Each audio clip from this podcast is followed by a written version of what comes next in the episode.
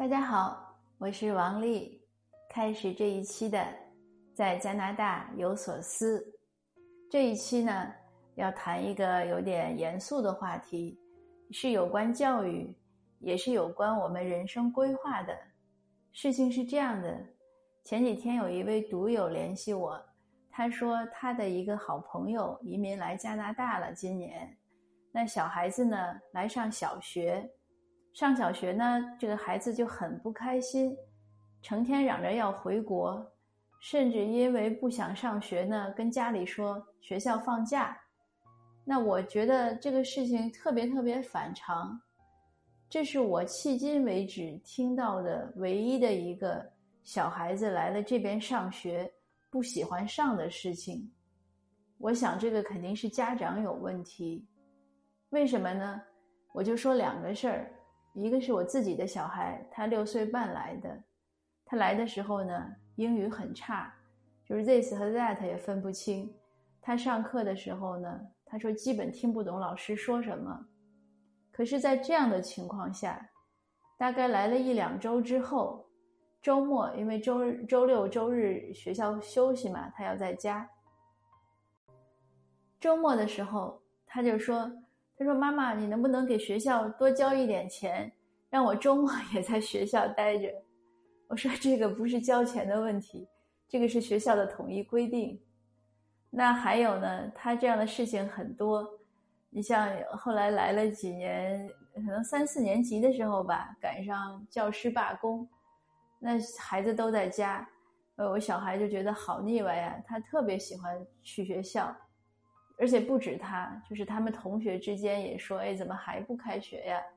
你像今年疫情，他虽然已经高中了，在学校里似乎没有那么多就是依恋吧，因为比较独立，他也很很紧张，觉得疫情是个危险的事情。但是呢，学校一复课，他挺高兴就去了，从来也没有嫌过说去复课有什么问题啊，怎么怎么样。那还有呢？我以前有一个朋友，他移民过来，他们是首登带着小孩来，他小孩其实跟我小孩同岁，当时可能来的时候也是四五年级。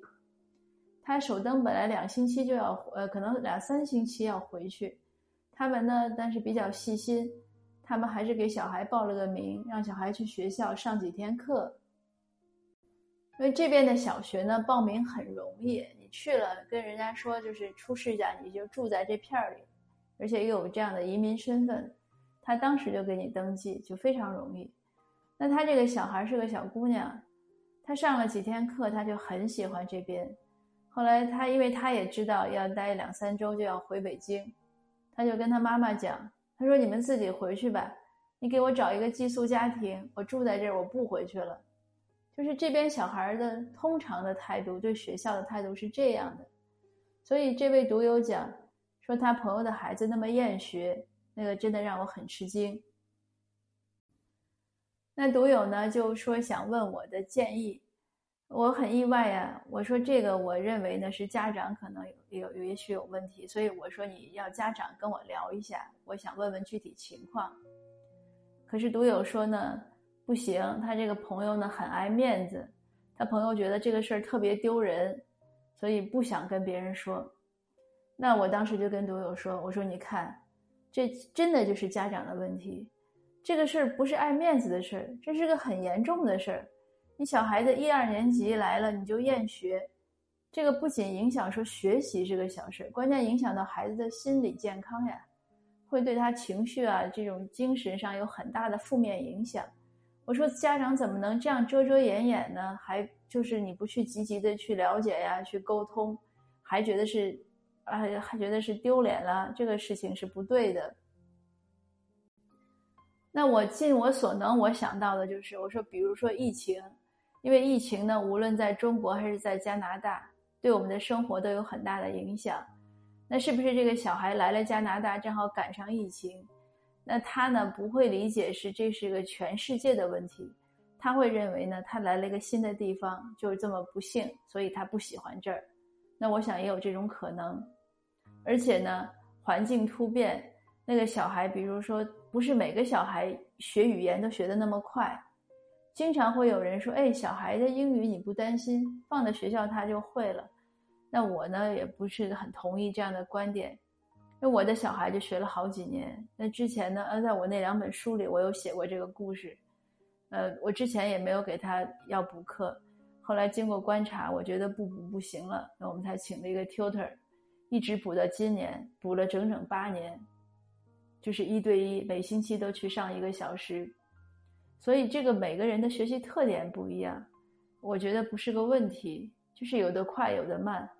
那也许这个小朋友呢，他也属于学得慢的，他可能也属于内向的。你像我小时候就是。我小学的时候性格非常的害，就是内向，非常害羞。一个主要的原因是因为五年小学我转了三次学，到哪儿都是刚熟悉了就走了。那后来再转过去呢，那个四年级以后转过去一个新学校，班里所有的人都是都是从小长到大的，只有我是新人，那可能也很难融入。加上我性格又很，就是很很内向嘛，不是那种很活泼的。所以我想呢，这些都有可能是原因。那我就跟读友说了，那读友呢，接着又说了另外一个，那可能才是真正的原因。他说这个小孩呢，本身英语呢也不好，但他们呢可能去的是法语区，呃，或者教育局有法语学校。当然我们这边也有法语学校，但是不同省的那个法语学校的难度可能大概也有一点差别吧。那总之呢，就是这个家长呢又觉得小孩加拿大呢，因为是学双语，要说双语，所以加拿这个家长呢对小孩期望值很高，他来了就把小孩送到法语学校。那在法语学校呢，那个老师要求也可能比较严格，就肯定是不让说中文，也不让说英语。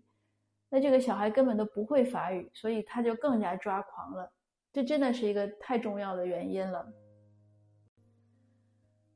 我呢没有办法和那位家长直接联系，因此呢，我就想到，我说我在喜马拉雅做一次分享，我跟那位读友说，我说我分享了之后呢，你可以转给你的朋友，让他听一下。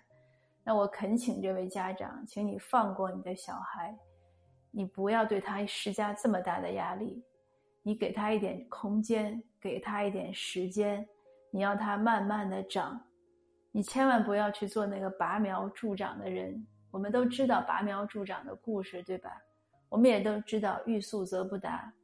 那个孩子那么小，他到一个陌生的环境，我们成年人刚移民过来，满眼看的都是新鲜，语言不懂，法律不懂，文化习俗都不懂，包括和人打招呼什么都要慢慢学。我们觉得是一个挑战。对于小孩来说也是这样，他是有感觉的。他不是说像我们想的小孩懂什么，其实小孩什么都懂，他也会感到恐惧，他会害怕，他会紧张，这些呢都是他天然有的感情，也应该有。所以家长一定要充分的给予小孩支持和理解，你要包容他，而不是去就是去 push，就是 push 他，就去催他呀，去推他呀，你不能做这样狠心的事情。因为在这个世界上，如果你自己再不爱你的孩子，那可能没有人会去爱他。如果你把你的小孩只看作一个工具，你只希望他出人头地，他要怎么怎么样，要会赚钱，要会做生意，要考试考得最好，而你却忽略了他本来的感情呀、感觉，你不去问他他喜不喜欢，你不去。从他的角度去想一想他的感受，那小孩子真的是很可怜的。那尽管他可能有父母，他跟父母在一起生活，可是呢，那个父母呢，也许没有起到父母应该起的作用。当然，我这个话说的有点重，但我只是希望那位家长，你要高抬贵手，不要给孩子太多的压力。像我们成年人也是这样。我们为什么现在有那么多抑郁症啊、焦虑呀？其实都是自己给自己太大的压力。我们总希望什么事要快、要好、要多。我们希望自己做什么做的都漂亮，自己不能落下。因为社会发展的太快，竞争太快，压力太大，这些呢都是现实。可是我们也不能忽略，如果一旦我们把自己压垮了，那就什么都没有了。说一个我自己这两天的小的觉觉悟吧。我呢也是一个爱做计划的人，大家听过我分享的都知道。我呢也是希望自己什么事呢做得越快越好。其实我确实是这样的性格，那因此刚才才会有那么多体会。呃，我最我最近呢有一个写作计划，就是我我前面有讲，我和朋友一起合作在写故事。那我原来呢就是觉得，其实一天呢我能写一节的速度是比较合适的，两三千字。可是之前有几天呢，我就越写越快，写完一节呢还想再写一节，有一天呢就写了两节，那真的是要累惨了。后来呢，我就有一天想，我说为什么要这么急呢？